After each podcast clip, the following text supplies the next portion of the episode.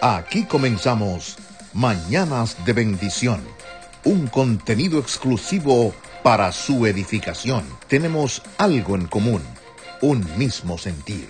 Qué bueno que podemos abrir nuestros ojos y poder ver que la misericordia de nuestro Padre Celestial nos mantiene en pie y nos da una nueva oportunidad para hacer las cosas mucho mejor. No te rindas ante los problemas ríndete ante Yahweh Elohim, ante Dios.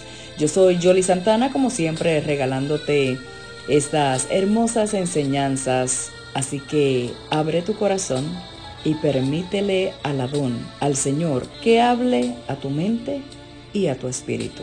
¿Estamos listos? Entonces te invito para que escuches esta nueva reflexión.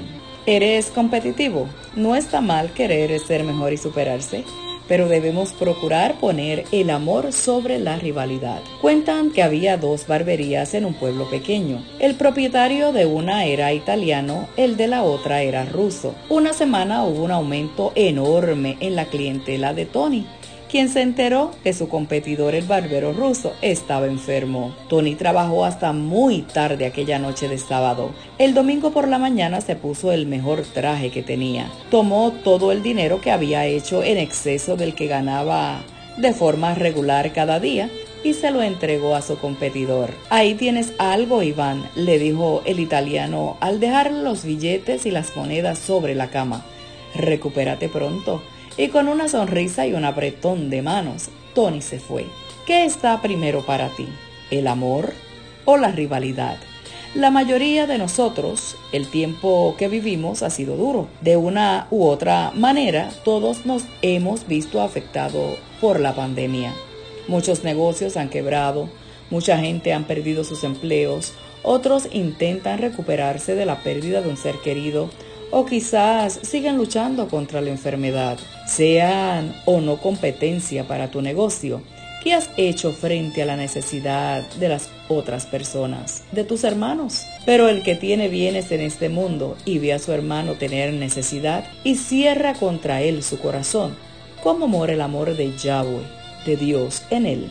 Juan 3:17. En tiempos difíciles no basta con decir que amamos a nuestro prójimo, sino que debemos demostrarlo con acciones. No es fácil ayudar a nuestros enemigos, pero el Adón, el Señor nos manda amarlos, bendecirlos y a orar por ellos. Dice Mateo 5, 44 y 46. Pero yo os digo, amad a vuestros enemigos, bendecid a los que os maldicen, haced bien a los que os aborrecen y orad por los que os ultrajan y os persiguen, para que seáis hijos de vuestro Padre que está en los cielos, que hace salir su sol sobre malos y buenos, y que hace llover sobre justos e injustos.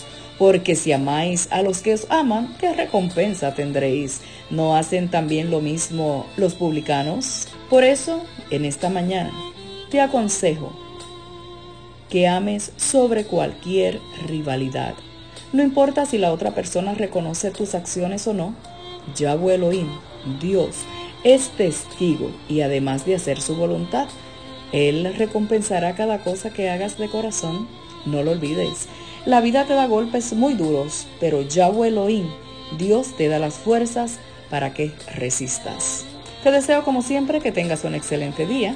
No olvides que mañana estaré nuevamente contigo en una nueva reflexión. Si deseas escuchar reflexiones ya compartidas, puedes entrar a los diferentes podcasts como Anchor, Spotify, Apple Podcasts y Pocket Cast y ahí vas a escuchar desde el momento cero todas las reflexiones que van a bendecir tu vida. Gracias y será pues hasta entonces. Shalom.